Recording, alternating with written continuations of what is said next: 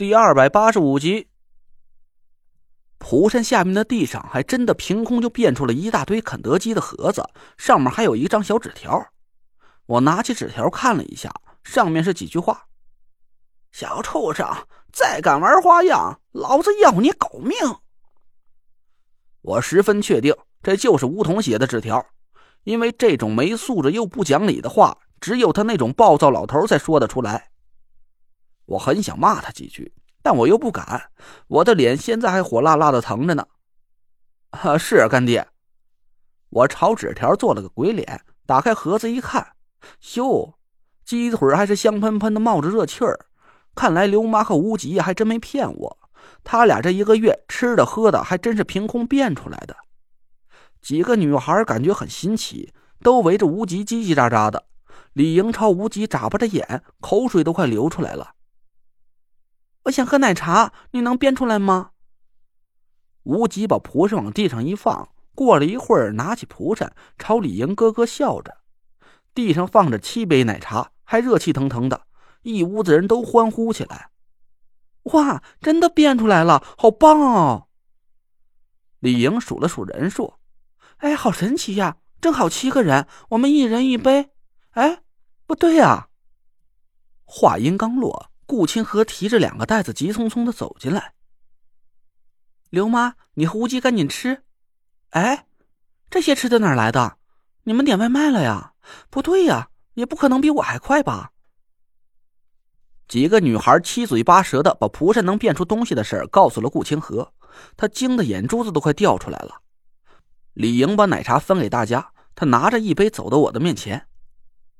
陈哥哥。我不喜欢喝奶茶，你喝这杯吧。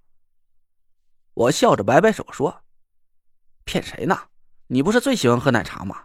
你喝。”哎，这杯子上写的什么呀？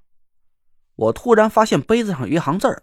李英拿起杯子看了一下，没有小畜生的份儿。呃，我顿时就尴尬了，讪讪的笑了一声。这个小畜生不可能是指的别人。正是区区在下，他们七个人吃着肯德基，喝着奶茶。我恨恨的把顾清河买回来两份盒饭吃了个精光，心里不停的骂着吴桐。吃完饭，收拾了东西，我把刘妈和吴吉接回了家。我和田慧文商量了一下，把主卧让出来给他们祖孙俩住着。田慧文搬着被窝去和王月住东厢房，至于我嘛，就只能在客厅的沙发上凑合了一下。我倒也不怎么在意。反正离七月十五只剩二十来天了，保护这些人不遭受关外熊家的毒手才是大事李莹很喜欢无极，抱着他在院子里跑来跑去，追着大公鸡玩。无极乐得咯咯直笑。姐姐，你喜欢喝奶茶，我再变给你喝。好啊，好啊，姐姐想喝抹茶的。无极迈着小短腿跑到屋子里，拿出蒲扇，把蒲扇放在地上，过了一会儿拿了起来。咦，怎么没有奶茶了？姐姐，这是什么呀？李莹奇怪的看了一下，陈哥哥，你快来！听见李莹喊我，赶紧跑了过去。怎么了？你来看，这是吴爷爷给你的，给我的。我奇怪的捡起地上的东西，那是一个巴掌心大小的小盒子，还有一张纸条。我哭笑不得。这老东西怎么跟个小学生似的，这么喜欢传小纸条？小畜生，从现在开始，刘妈和吉儿就在你家吃喝，老子不会给你钱的。他俩要是饿瘦了一两，老子就割你一斤肉。还有，青鸾铜和蒲扇，你好好保管，七月十五有大用。我打开手里的盒子看了一眼，一颗蓝莹莹的珠子流转出温润的光芒。正是我问田天祥要来给无极解开命煞诅咒的青鸾铜，我不敢怠慢，赶紧喊田慧文把青鸾铜和蒲扇收好，还奇怪的自言自语了一声：“青鸾铜好好保管就算了，一把破蒲扇还让我当宝收起来，难不成这还能是？”我突然愣了一下，对呀，我一直都没想明白一件事儿。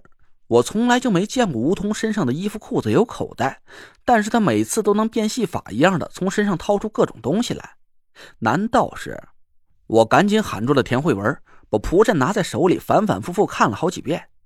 这怎么看都是一把再普通不过的破蒲扇了，地摊上几块钱一把的便宜货。蒲扇已经不知道用了多少年，蒲扇叶子破了好几个窟窿，都看不出什么颜色了。但蒲扇一拿在我手里，我心里忽然涌起了一股很奇怪的感觉。这种感觉不是蒲扇上有什么法力，我只感觉好像是在我的眼前出现了一个巨大的未知空间。我愣了一下，我心里隐隐有种预感，梧桐变戏法一样拿出来的东西。应该就和这把蒲扇有莫大的关系。我们在前面的故事里讲过，梧桐是搬山一派的宗师，有搬山移海的神通。那这把蒲扇不会就是搬山一派的镇派之宝移海扇吧？我曾经听说过，搬山一派的镇派之宝叫移海扇，是个神奇的法器。配合搬山一派的法术和咒语，能把任何目标物品，甚至是高山大海，都能挪到其他地方去。移动物品在风水术里啊，并不稀奇。我们通常是会运用法术控制物品挪动或者飞起来，把它运送到目标地点。但我见过梧桐施法，他的法术和我们不同，好像是运用着空间扭曲和折叠的原理，把物品瞬间就转移到其他的地方。比如说吧。我第一次在田家别墅看见梧桐的时候，他凭空变出了几面旗子，念了几句咒语之后，楼上的阴煞就突然消失了。当时我怎么也想不明白，这不符合风水常识。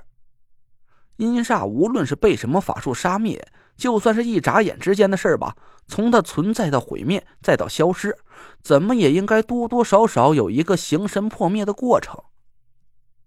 可当时梧桐啊，就挥了一下蒲扇。紧接着，阴煞的气息就消失不见了，好像根本就没有过程一样。那种感觉怎么说呢？就好像是一个有形的物体突然在我眼前凭空消失了一样。甚至可以说，我简直的怀疑这个阴煞呀，到底是不是真的存在过。现在我终于想通了，原来梧桐是用了移海扇把那个阴煞转移到了其他地方。至于具体是转移到哪里呀，我也不太清楚。道行浅的风水师是可以把目标物体转移到世界上的任何一个角落，而道行高深的风水师则可以把目标物体转移到三界内的任何地点，甚至是三界之外无尽虚空之中。我拿着一海扇，手都在不停的颤抖。回想起这半年多的时间里，中州五魁的几个老怪物都在用尽各种方法，偷偷的教我和田慧文风水术。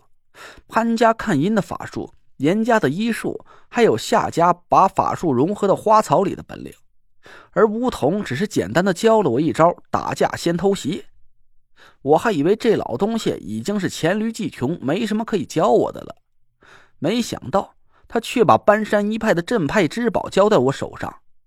我转了转手上的木形五魁令，慢慢的朝着一个花盆举起了移海扇。